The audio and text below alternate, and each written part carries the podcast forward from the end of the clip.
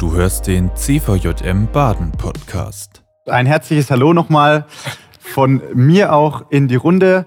Schön, dass ihr mit dabei seid und hier mit im Stream am Start seid. Erfüllt Leben, das ist unser Thema heute. Und der Georg hat es äh, vorhin schon angedeutet, da ist uns das äh, zentrale Symbol hier bei uns im Lebenshaus dazu eingefallen, zu diesem Thema. Wenn du vielleicht schon öfter mal hier im Schloss war, dann kennst du es vielleicht äh, schon. Es geht um die Schale. Die Schale haben wir überall im Schloss, äh, hier auch in der Architektur äh, verarbeitet. Und ich habe euch mal ein paar Bilder mitgebracht. Äh, ihr, ihr seht's, vielleicht ein paar Bilder kennst du schon. Äh, machen wir ganz am Anfang nochmal, Milo. Genau, also es ist die Schale in den Lampen. Die Lampen hier im Lebenshaus sind in Schalenform. An den Türen haben wir Schalen äh, so in kleinen Holzstäbchen verarbeitet. Wir haben die Schilder, die Seminarraumschilder, Semi 2, Semi 1, das sind Schalen. Dann haben wir, nächstes Bild, haben wir die Stühle, das war für mich auch ganz neu, das hat der Georg mir mal gezeigt. An allen Stühlen im Lebenshaus ist hinten so eine Schale äh, ausgehöhlt. Weiter geht's. Wir haben Schalen im Treppenhaus vom Neubau. Da ist an den Geländern immer so Schalenformen äh, drinne. Wir haben es in den Außenbeschilderungen im Schlosshof. Da ist das Schalenmotiv aufgenommen. Dann ist der Brunnen im Rosengarten äh, ganz absichtlich als Schale, äh, Brunnen sind ja sowieso eine Schale, aber das nochmal ganz besonders als Schale geformt worden. Und ganz zentral, jeden Morgen bei der Andacht sehen wir das, der Altar im Andachtsraum ist als Schalenform konstruiert äh, und da schauen wir jeden Morgen drauf. Das Symbol der Schale für uns im Lebenshaus ein zentrales Bild, aber auch für unser Leben ein zentrales Bild. Es geht um etwas, das gefüllt werden will, das ausfüllt und es geht um etwas, das, wenn es voll ist, das überläuft. Ich möchte euch heute Morgen äh, von einer Frau erzählen. Man könnte sagen, eine ausgegrenzte, aus religiösen und aus kulturellen äh, Gründen war ihr Volk, den Juden, ein Dorn im Auge. Und diese Frau in der prallen Mittagssonne, ganz untypische Zeit im Orient, in der prallen Mittagssonne geht sie raus, um Wasser zu holen. Sie geht an die Wasserquelle, an den Brunnen. Und da trifft sie auf Jesus. Und Jesus, den sie auch gar nicht kennt, also sie kennt ihn nicht, der spricht sie plötzlich an und sagt, äh, Frau, ich habe Durst, gib du mir zu trinken aus diesem Brunnen. Doppelter Tabubruch. Damals, also erstmal Mann zu Frau, hat man nicht so direkt gemacht. Und zweitens auch Jude zu Samaritanerin, auch das, äh, die haben sie nicht gemocht. Ja? Doppelter Tabubruch. Aber so ist Jesus. Ja? Für Jesus Zuwendung da gibt es äh, keine Tabubrüche. Äh, da gibt's, der ist voller Tabubrüche, so kann man sagen. Und jetzt entwickelt sich zwischen dieser Frau und Jesus ein Gespräch. Und ich habe uns heute Morgen drei Punkte mitgebracht aus diesem Gespräch, die äh, zu diesem Thema super gut passen und die auch zu diesem Schalenmotiv im Lebenshaus super gut passen. Erfüllt Leben, Jesus und mein erster Punkt, die sprudelnde Quelle was mit einem Gespräch über Wasser und mit einem Gespräch über Durst anfängt an diesem Brunnen, das wird ganz plötzlich, wird ganz persönlich. Es geht plötzlich um den Lebensdurst. Es geht um Bedürfnisse. Es geht um, um, um die Sinnfrage. Ja, was füllt mich denn wirklich aus in einer Art und Weise, die nicht nur ganz kurz ist und vielleicht vorübergehend, sondern in einer Art und Weise, die die ganz ist, die voll ist, die vielleicht sogar über dieses Leben hinausgeht. Die Frage um Lebensdurst. Und als wir an dieser Frage angekommen sind, ähm, sagt Jesus zu dieser Frau, und ihr könnt mitlesen, Jesus aber antwortete und sprach zu ihr, wer von diesem Wasser trinkt, der wird wieder Durst bekommen. Wer aber von dem Wasser trinkt, das ich ihm geben werde, der wird in Ewigkeit nicht dürsten sondern das Wasser, das ich ihm geben werde, das wird in ihm eine Quelle des Wassers werden, das in das ewige Leben quillt. Es geht also längst nicht mehr um H2O. Es geht um die Frage nach, was füllt mich aus? Nicht nur kurzfristig, sondern ganz und vollkommen und sogar ewiglich. Und dieses Bild, was dahinter steckt, ist ein ganz spannendes Bild. Es ist nämlich das Bild äh, von Brunnen auf der einen Seite und Zisterne auf der anderen Seite. Beides gab es im Orient. Der Brunnen, der hat ja in sich eine Frischwasserquelle. Also ein Brunnen ist angeschlossen an, an eine Quelle und deshalb wird der Brunnen immer aus der Quelle heraus neu gefüllt mit Wasser. Und dagegen äh, steht die Zisterne. Bei der Zisterne gräbt man ein Loch in den Boden, man sammelt das Regenwasser von oben und irgendwann in Trockenzeiten schöpft man aus dieser Zisterne. Das heißt, eine Zisterne, die, die füllt sich nicht selber, die wird irgendwann auch wieder leer. Die Frage nach Sinn, nach Erfüllung ist eine Frage nach Brunnen oder Zisterne. Die Sachen, die uns erfüllen, ist es ein Brunnen oder sind es Zisternen, die immer wieder leer gehen? Und Jesus, der jetzt raushaut in diesem Satz, den ich gerade vorgelesen habe, in dieser Bibelstelle, der entscheidende Brunnen, die entscheidende Quelle für dein Leben, das bin ich. Die entscheidende Quelle, aus der du dein Leben füllen sollst, ist die Beziehung zu mir zu Jesus. Das ist schon steil, ja. Das ist schon auch, ich sag mal, provokant. Ich finde es deshalb provokant, wenn Jesus das sagt, denn äh, es gibt ja auch andere Dinge in unser Leben, die uns ganz offensichtlich füllen und die uns, ich sag mal, glücklich machen. Also äh, Familie kann uns glücklich machen, Lebenspartner, Ehepartner oder Freund, Freundin macht uns glücklich, füllt uns aus. Sinnstiftende Arbeit, ja, wenn wir eine Arbeitsstelle haben, wo wir sagen, ja, hey, da, das macht Sinn, das kann uns ausfüllen. Für manche ist Musik etwas, äh, das sie erfüllt. Für manche ist Kunst etwas. Es kann äh, erhabene Momente in der Natur können sinnstiftend sein oder für manche auch Denken etwas, ja, irgendwie gute Gedanken. Das ist für manche auch ganz, äh, ja, und äh, der, da eindeutig, da muss ich dir recht geben, solche Momente können uns glücklich machen, können uns sinnstiftend und ich hoffe sogar, ich wünsche dir, dass du auch in den gerade genannten Sachen, dass da auch was dabei ist, wo du merkst, ja, das ist in deinem Leben eine Quelle wie eine Quelle für dich. Und trotzdem darüber hinaus, wenn wir Gott als Schöpfer denken, dann würde ich erstens sagen, dass all die Sachen, die ich gerade gesagt habe, dass die von Gott absichtlich geschaffen sind und von Gott absichtlich äh, sogar uns ermöglichen, äh, glückliche Momente haben. Wenn wir Gott als Schöpfer denken, würde das aber auch heißen, dass du und ich als Gegenüber von ihm geschaffen sind. Wenn wir Gott als Schöpfer denken, wäre das zentral in unserem, unserem Leben, dass die Beziehung zu ihm wie das entscheidende Puzzleteil in unserem Leben ist. Und dann würde das heißen, dass wenn wir dieses entscheidende Puzzleteil in unserem Leben nicht haben, dass dann in unsere Suche nach Sinn und unserer Erfüllung nicht zu ihrem kompletten Ende kommen kann. Ich weiß, das ist provokant vielleicht, aber schöpfungstheologisch ist es genau das Entscheidende, was über den Menschen und über Gott, über die Beziehung zwischen beiden ausgesagt wird. Und so provokant dieses Jesuswort vielleicht ist, desto ja, kann es auch ein Trost für uns sein, ein Zuspruch für uns sein. Denn dann heißt das für dich und mich, Sinn und Erfüllung, den musst du dir nicht selber suchen. Den musst du dir nicht selber erarbeiten, sondern Sinn und Erfüllung wird dir zugesprochen in einer Beziehung, nämlich in der Jesus-Beziehung. Und dann ist es eine Einladung, dich in deiner Frage nach Sinn an Jesus zu wenden und vielleicht zu beten, Jesus, wenn das wirklich so ist, wenn du die entscheidende Quelle bist, wenn du das, wie das entscheidende Puzzleteil in meiner Suche sein willst, dann zeig mir das, dass das wirklich so ist. Ich bete das manchmal und vielleicht kann es auch ein Gebet für dich sein. Und deshalb haben wir diese Schale im Lebenshaus als Symbol für uns, weil wir denken, dass die Gottesbeziehung ja, das Entscheidende ist in unserem Leben, was uns erfüllen und erfüllen möchte und aus dem wir leben.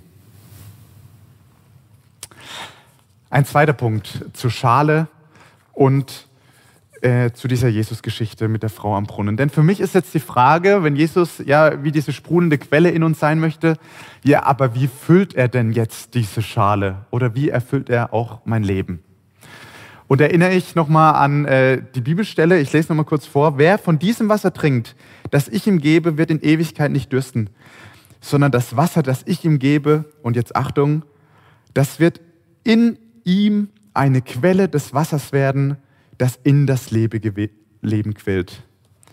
Jesus sagt, in euch selber bin ich die Quelle. Ich bin eine Quelle in euch, die euch füllt und die euch ausfüllt. Gottes Beziehung und Glaube wird hier ja wie ein, ein Geschenk, ein vollkommenes Geschenk beschrieben. Wir können nichts dafür tun, wir können uns das nicht erarbeiten, wir können uns nicht verdienen. Es ist rein geschenkt. Und auch, dass Jesus uns füllen möchte, unsere Schale voll macht, auch das ist ein reines Geschenk. Er ist der Geber und wir sind die Empfangenden. Und auch das finde ich wirklich so entlastend. Denn das heißt, wir müssen nicht überall rumfahren und müssen, ich sag mal, auftanken. Ja, wie oft sagen wir das? Wir suchen was, wo wir auftanken müssen, wo wir auftanken wollen. Dann heißt das, wir müssen nicht auf der Suche sein nach Orten, wo wir immer wieder unsere, unsere, unsere Schale voll machen. Ich sag mal, das wäre Zistern-Style. Das wäre kein Brunnen-Style. Wir müssen nicht irgendwo hingehen, uns voll machen und dann wieder nach Hause kommen. Brunnen-Style heißt, nein, Jesus ist die lebendige Quelle in uns. Und aus dieser Quelle heraus, in uns, erfüllt er uns immer wieder neu. Die Frage, ist das zu passiv? Müssen wir nicht doch irgendwie was tun, um doch die Schale irgendwie voll zu machen? Und ich würde ganz klar sagen, nein. Wenn wir an der Stelle das anders belegen, dann würden wir, glaube ich, die entscheidenden äh, Erkenntnisse der evangelischen Theologie und auch der Reformation wird man an der Stelle einsparen. Es ist und bleibt ein Geschenk. Dass es natürlich trotzdem sowas gibt, äh, wie sich dem Glauben auszusetzen und ähm, auch, ja, ich sag mal, Räume zu schaffen, in denen wir Gottes Gegenwart erleben, äh, das würde ich trotzdem so sagen. Auch hier im Lebenshaus leben wir das. Ja? Wir, wir haben uns am Tag einen speziellen Rhythmus auch gegeben, äh, wo wir sagen, da wollen wir der Gottesbeziehung Raum geben und wollen, äh, wollen irgendwie das auch im, äh, wie sagt man das? Äh, wir wollen das auch empfangen, so sage ich es mal. Wir wollen das empfangen, dass Gott wirken kann. Also wir haben zum Beispiel Andachten, wir beten, wir lesen in der Bibel, wir haben äh, gerade ein Mittagszeitengebet. Wir verankern in unserem Tagesrhythmus Zeiten, in denen wir sagen, da wollen wir das empfangen. Aber immer unter dem Vorzeichen, dass das auch passiert, dass Gott das füllt in uns, das können wir nicht erzwingen, das können wir nicht herbeiführen, darüber können wir nicht äh, verfügen. Er ist der Geber, wir sind die Empfangende. Hans-Joachim Eckstein hat, finde ich, einen ganz coolen Satz gesagt. Äh, auch das ist nochmal eingeblendet. Er sagt zu diesem, genau zu diesem Punkt, dass wir das nicht verfügen können, sagt er, ähm, Gott in uns Gott sein lassen, das ist Heiligung. Also Gott in uns Gott sein lassen, das ist die Art, wie wir als Christen leben sollen. Gott in uns sich entfalten lassen, das ist geistliches Leben. Finde ich ganz stark. Gott in uns sich entfalten lassen, das ist geistliches Leben. Alles, was Gott von dir erwartet, ist, dass er in dir und durch dich wie eine Quelle sprudeln darf. Er ist der Geber und du bist der Empfangende. Und mein tägliches Gebet ist deshalb, dass ich aufstehe und sage, ja Gott, dann mach meine Schale heute wieder voll. Sei du in mir die Quelle, aus der ich lebe und die mir wieder heute das gibt, was ich brauche. Vielleicht kann auch das dein Gebet sein. Die Geschichte der Frau kommt zum Ende und auch meine Predigt ist auf der Zielgeraden. Ein dritten Punkt, ähm, das zur Schale und zu dieser Frau. Jesus, die übersprudelnde Quelle in dir. Jesus, die übersprudelnde Quelle in dir. Was macht diese Frau aus dieser Begegnung mit Jesus? Da steht, sie lässt ihren Krug fallen, sie rennt ins Dorf und sie erzählt, guck mal da am Brunnen, äh, Jesus, geht mal hin, ob er nicht unser Heiland ist. Diese Frau wird im Johannesevangelium die erste Missionarin und, diese erste, und die erste Evangelistin, von der wir überhaupt lesen. Angesteckt von dem, was sie erfüllt, rennt sie ins Dorf und die Menschen gehen zu Jesus. Und später in diesem Kapitel sagen dann diese Menschen, die an den Brunnen gegangen sind, sagen sie, jetzt glauben wir nicht mehr nur um deiner Rede willen, sondern wir haben selber gehört und erkannt, dieser ist wahrlich der Heiland. Ich finde, das ist eigentlich das Schönste, was man als Christ hören kann. Nicht um deine Rede willen glauben wir, sondern jetzt haben wir es auch selber erkannt und erlebt. Was mit einer Frau angefangen hat, führt viele Menschen zum Glauben. Das, was eine Frau erfüllt hat, ist übergesprudelt und ist übergesprudelt bei anderen Menschen. Wenn wir eine übersprudelnde Quelle in uns haben, dann schwappt das irgendwann über die Schale. Ja, proud to serve ist unser Motto im Lebenshaus hier.